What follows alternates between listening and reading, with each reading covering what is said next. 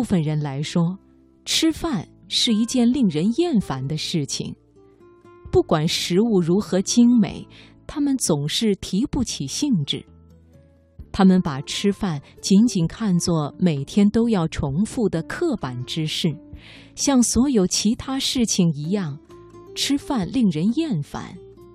但抱怨是没有用处的，因为没有别的事情比它更少让人心烦。接下来的一部分人是病人。他们吃饭是为了完成一项任务，因为医生告诉他们，为了恢复健康，进补些营养品是必须的。当然，还有一部分人是美食家们。进餐前，他们怀着厚望，结果发现没有一道菜烧得够格。最后还有一种人。他们进餐前食欲旺盛，对眼前的食物心满意足。在人生的宴席前，人们对生命所奉献的好东西，也有着相同的态度。幸福的人对应于最后一种进餐者，热情与生活的关系，正如饥饿与食物的关系。厌食者。对应于苦行者，而美食家则对应于爱挑剔者。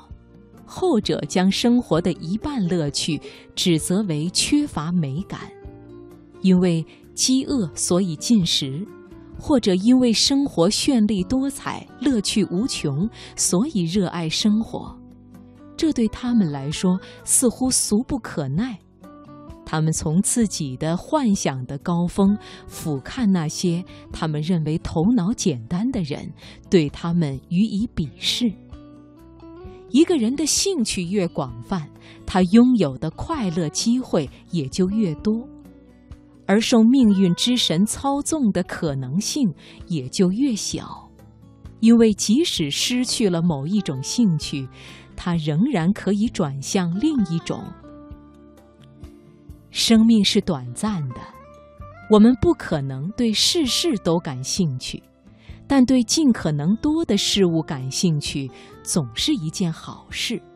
这些事物能令我们的岁月充实圆满。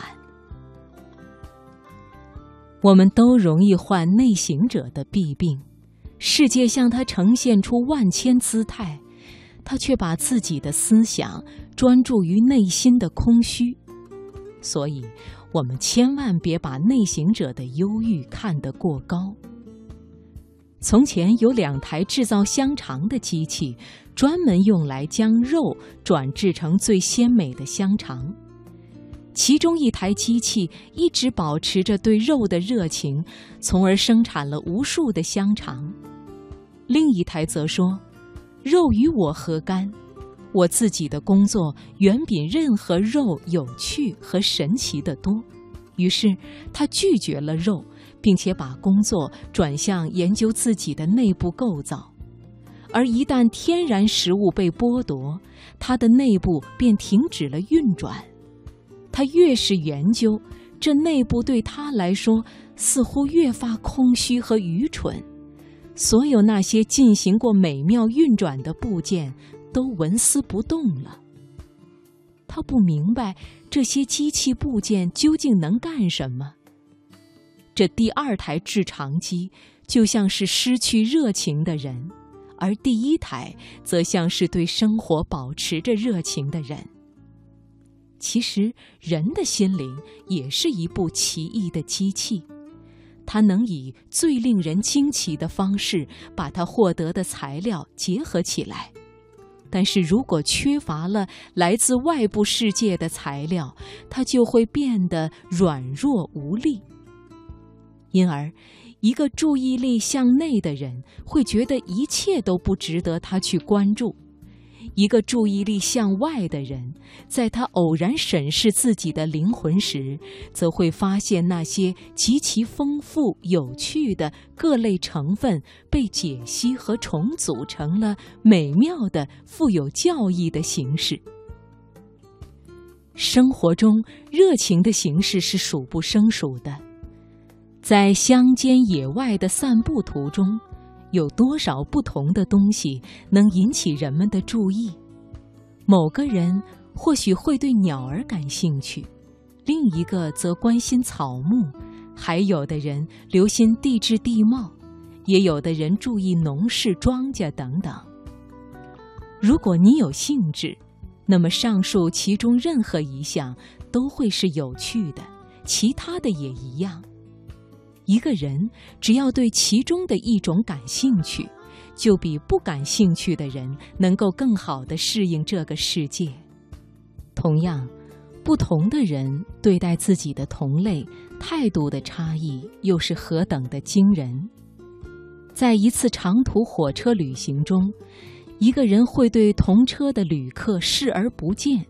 而另一个则会对他们进行归纳、分析他们的性格，并对他们的状况做出相当准确的判断，甚至他也许会了解到其中几个人的个人隐私。人们在弄清别人方面所表现出来的差异，也同样的反映在人们对别人的感觉之中。有些人总是发现所有的人都让自己受不了。而有些人则会很快的、很容易的对那些与自己接触的人产生友好的感情，除非有某些明显的理由，他们才会产生别种感情。再以旅行为例，有一些人游历好几个国家，但是他们总住在最好的旅馆，吃着和在家中一样的食物，约见那些在家中见到的同样的人。这些人一旦回家，他们唯一的感受只是为结束了昂贵旅行的烦恼而如释重负。而另外一些人，不管走到哪里，他们都在寻找那些独特的东西，并结识当地的典型人物，观察任何有历史或社会意义的东西，品尝当地的食物，学习当地的风俗和语言。回家时会带去一大堆新鲜的快乐欢愉，而在各种不同的情况下，对生活充满了热情的人，比那些没有热情的人通常会更加优越。即使那些不愉快的经验，对那些热爱生活的人来说也同样有益处。如果认为这些人不受命运的摆布，也并不是正确的。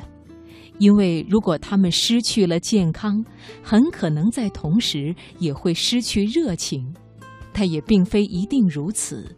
我曾经认识一些长年累月受尽病痛折磨的人，但直到最后一刻，他们仍对生命保持热情。真正的热情，不是那种实际上寻求忘却的热情，而是人类天性的一部分。除非他被种种不幸扼杀。小孩子们对他们看到的和听到的任何事情都充满兴趣，世界对他们来说充满了新奇，他们不停地以热烈的情感追求着知识。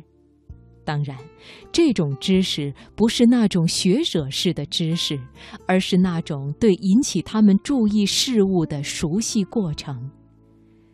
只要身体健康，小动物即使长大了，也会保持着这种热情。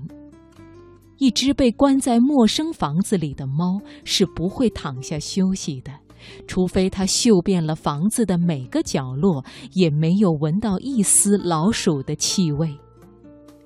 一个从来没有遭受过重大挫折的人，将保持着对外部世界的天生兴趣。